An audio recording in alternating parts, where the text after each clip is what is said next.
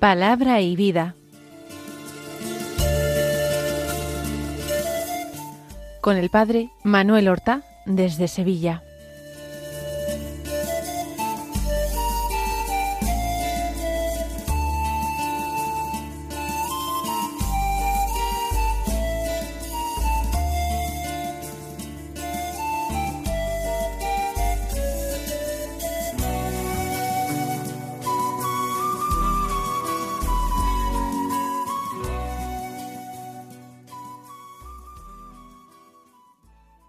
En el nombre del Padre y del Hijo y del Espíritu Santo. Amén. Alabados sean Jesús y María. Muy buenos días, queridos amigos, oyentes de Radio María y seguidores del programa Palabra y Vida. Hoy es el viernes de la vigésimo octava semana del tiempo ordinario. Cada viernes sabemos nosotros que es un día penitencial, en que la Iglesia nos invita a practicar algún tipo de penitencia, la abstinencia de carnes, al menos, también podemos vivir el ayuno o cualquier otro tipo de práctica penitencial que nos ayude a tomar conciencia de la necesidad que tenemos de unirnos al Señor en su pasión, por la redención del mundo. Vamos a escuchar la palabra de Dios. Escuchar y meditar la palabra de Dios es una práctica penitencial también. La oración, la limosna y el ayuno son las tres obras penitenciales por excelencia de la Iglesia. Nosotros en la liturgia de la misa de estos días, de estas semanas, estamos leyendo la carta del apóstol San Pablo a los romanos.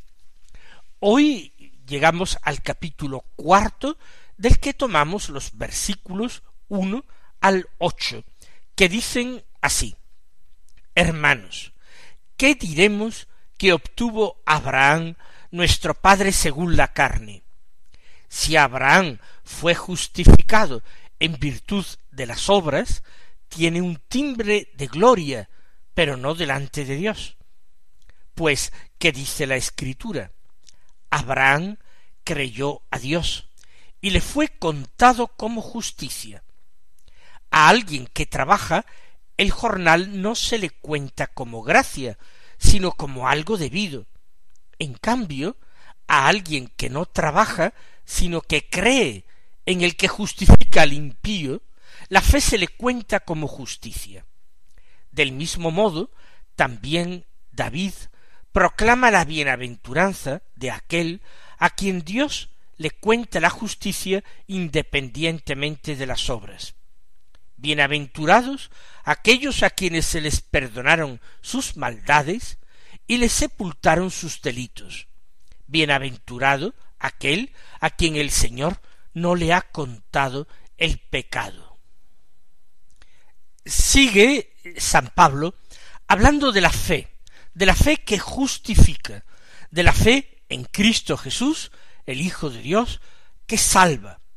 Ya escuchábamos ayer como no eran las obras de la ley, sino la fe en Cristo Jesús, la que hacía justo al hombre, la que lo salvaba. Vamos a continuar este argumento de Pablo. Él va a traer a la escritura para probar esta tesis que ha enunciado. Dice, ¿qué diremos que obtuvo Abraham nuestro padre según la carne? Por tanto, se está dirigiendo ahora a judíos, judíos conversos al cristianismo, pero que tienen a Abraham como padre según la carne. ¿Qué obtuvo Abraham? Indudablemente, a poco que nosotros conozcamos la escritura y el libro del Génesis, sabemos que Abraham obtuvo la amistad con Dios, obtuvo la salvación. Pues bien, ¿Qué obtuvo Abraham nuestro padre según la carne? Si Abraham fue justificado en virtud de las obras, tiene un timbre de gloria, pero no delante de Dios. Abraham es un ejemplo magnífico, porque Abraham no había conocido la ley de Moisés. Abraham había sido obediente a Dios. Dios se comunicaba con Abraham a menudo, lo trataba como un amigo trata a otro amigo, le revelaba sus propios planes, escuchaba la oración y la intercesión de Abraham y no le negaba nada.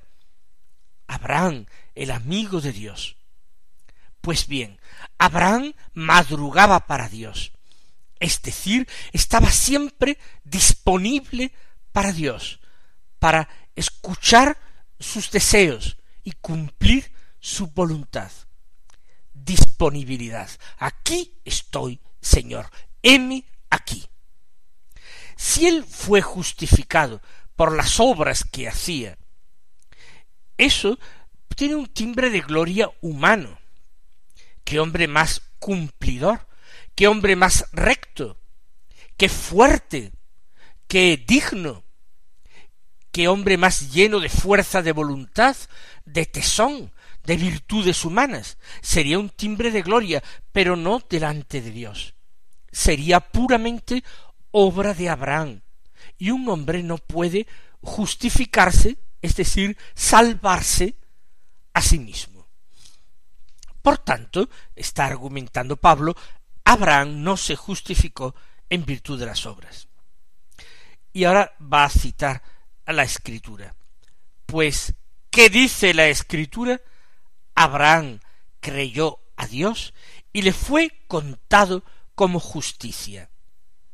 ¿Quién dice esto de que Abraham creyó y le fue contado como justicia? Justicia como justificación en el sentido que nosotros dábamos en el programa de ayer, como salvación. ¿Quién lo dice? Lo dice el libro del Génesis. En el capítulo quince se dice que Abraham creyó al Señor y se le contó como justicia, como salvación. Esta frase la cita también Pablo en su carta a los Gálatas, que tiene mm, prácticamente el mismo argumento, el mismo tema. La cita el apóstol Santiago en su epístola igualmente. Creyó a Dios. En esto hace radicar la escritura, que es palabra de Dios, la salvación de Dios, la manera en que Abraham agradó a Dios, en que creyó a Dios. Eso le fue contado como justicia, como salvación. Y ahora argumenta desde el punto de vista del sentido común. Hace un razonamiento. A alguien que trabaja, el jornal no se le cuenta como gracia. Es decir, para una persona que está trabajando, contratada, trabaja para otro, el jornal no es un premio, no es un regalo, no es un don, no se le cuenta como gracia, dice él. Es algo estrictamente debido, es un derecho del que ha trabajado, así como su obligación es prestar lo mejor que él pueda y sepa el trabajo a que se ha comprometido. Por tanto, al que trabaja el jornal no se le cuenta como gracia, no es un regalo, sino se le cuenta como algo debido, ya lo hemos dicho, en estricta justicia. En cambio, dice, a alguien que no trabaja, sino que cree en el que justifica al impío, la fe se le cuenta como justicia.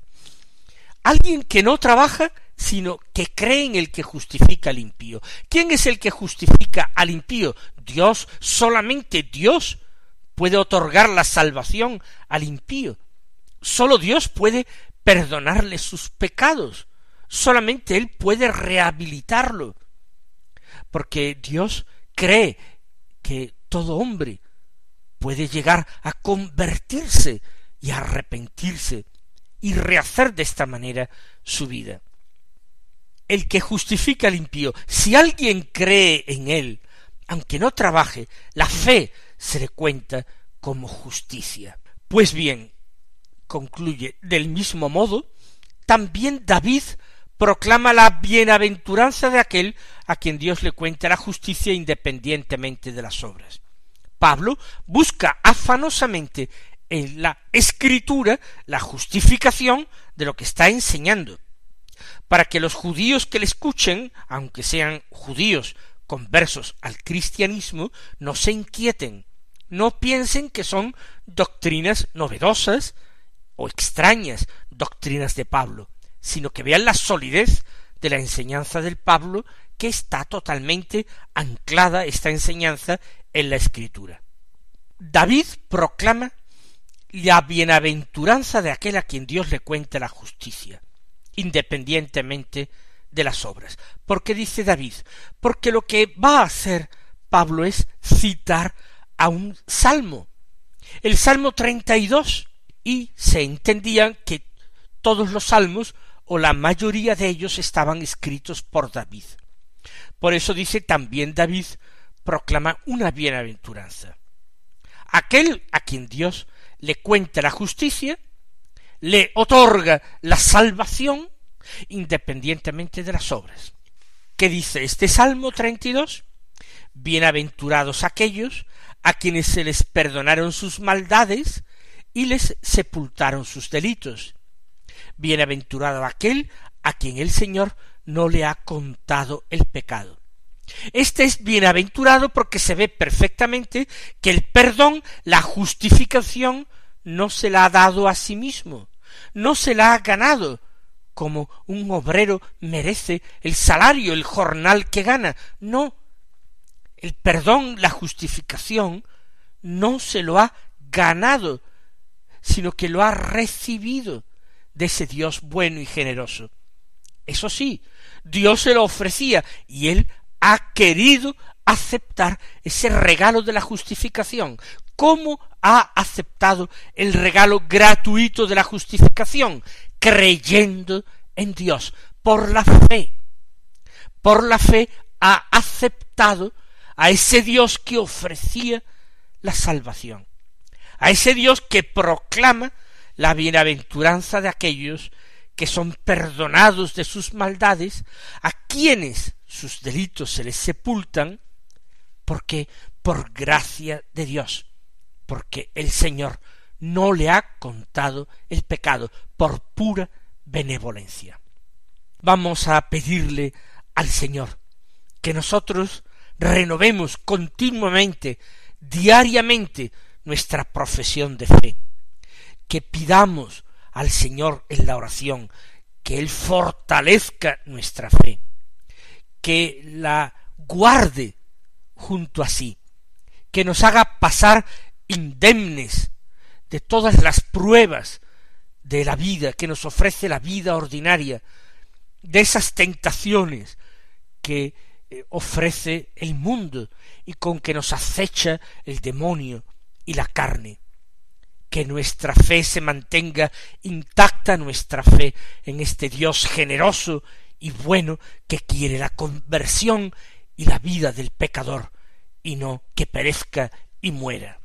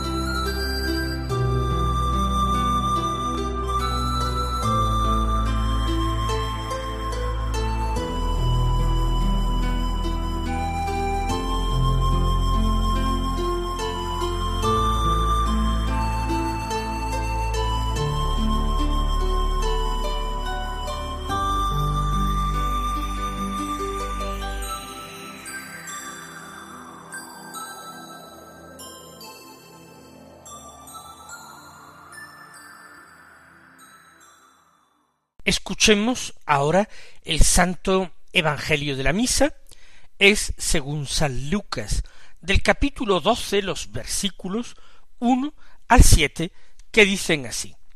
En aquel tiempo miles y miles de personas se agolpaban. Jesús empezó a hablar, dirigiéndose primero a sus discípulos. Cuidado con la levadura de los fariseos, que es la hipocresía, pues nada hay cubierto que no llegue a descubrirse, ni nada escondido que no llegue a saberse. Por eso lo que digáis en la oscuridad será oído a plena luz, y lo que digáis al oído en las recámaras se pregonará desde la azotea. A vosotros os digo, amigos míos, no tengáis miedo a los que matan el cuerpo y después de esto no pueden hacer más. Os voy a enseñar a quién tenéis que temer. Temed al que después de la muerte tiene poder para arrojar a la gehenna. A ese tenéis que temer, os lo digo yo. ¿No se venden cinco pájaros por dos céntimos? Pues ni de uno solo de ellos se olvida Dios. Más aún, hasta los cabellos de vuestra cabeza están contados.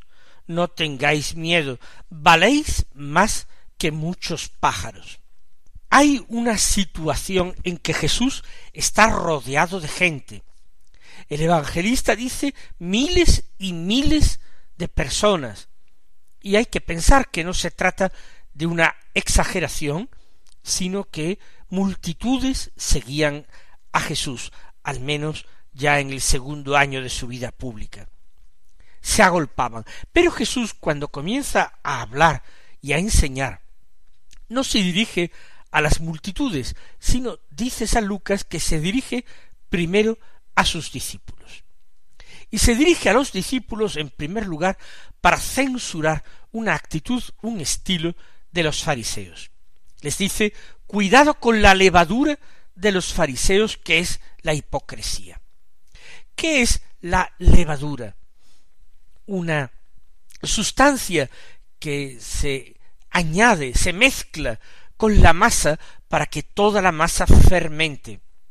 Puede ser que los fariseos sean personas que cumplen muchos de los mandamientos de la ley de Dios.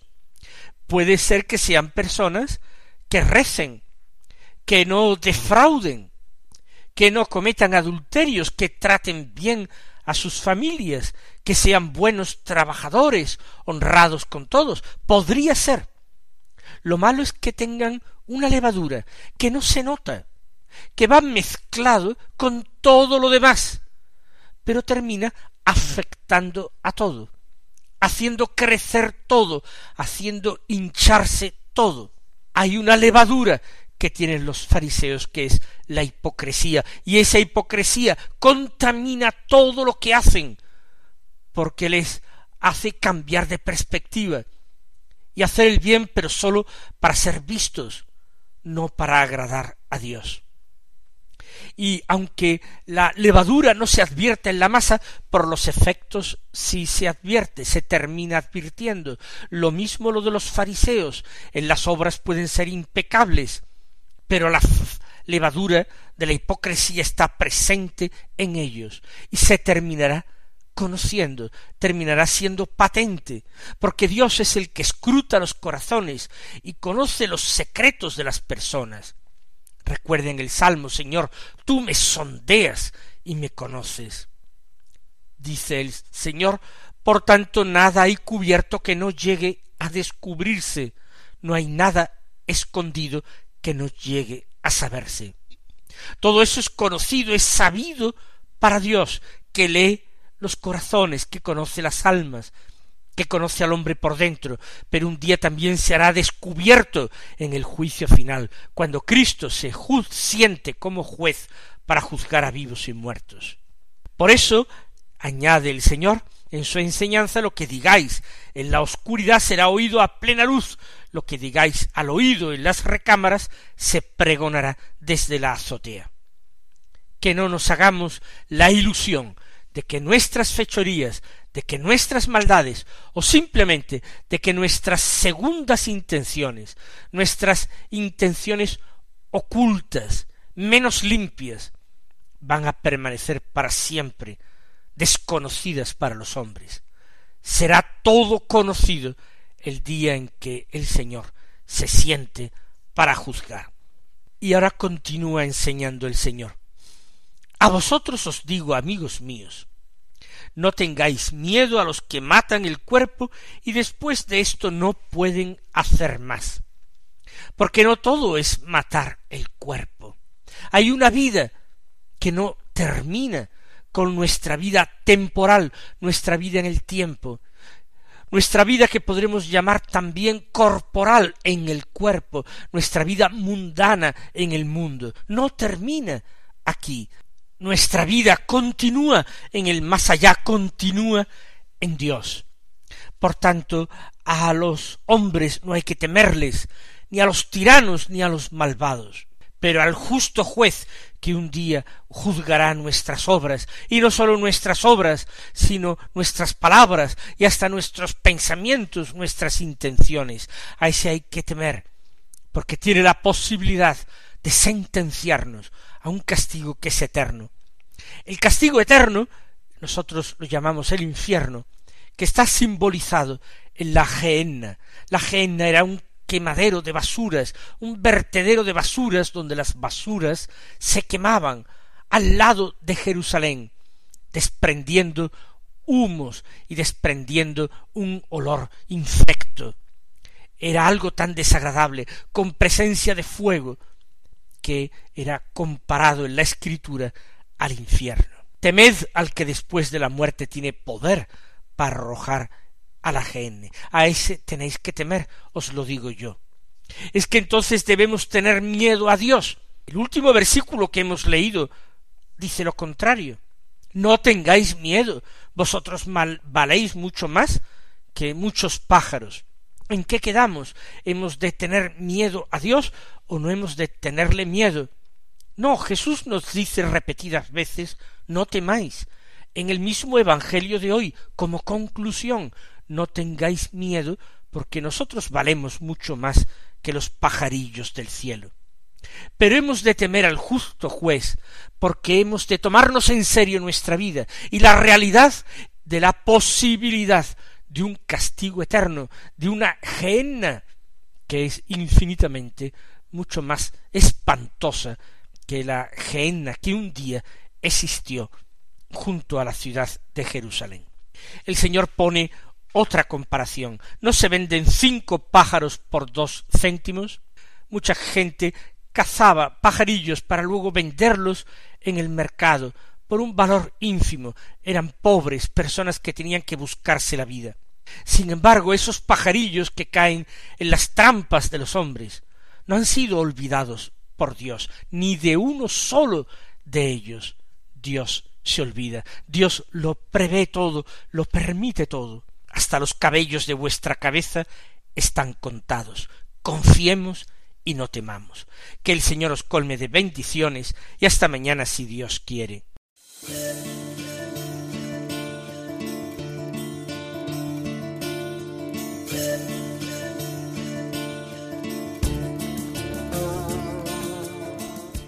Han escuchado en Radio María Palabra y Vida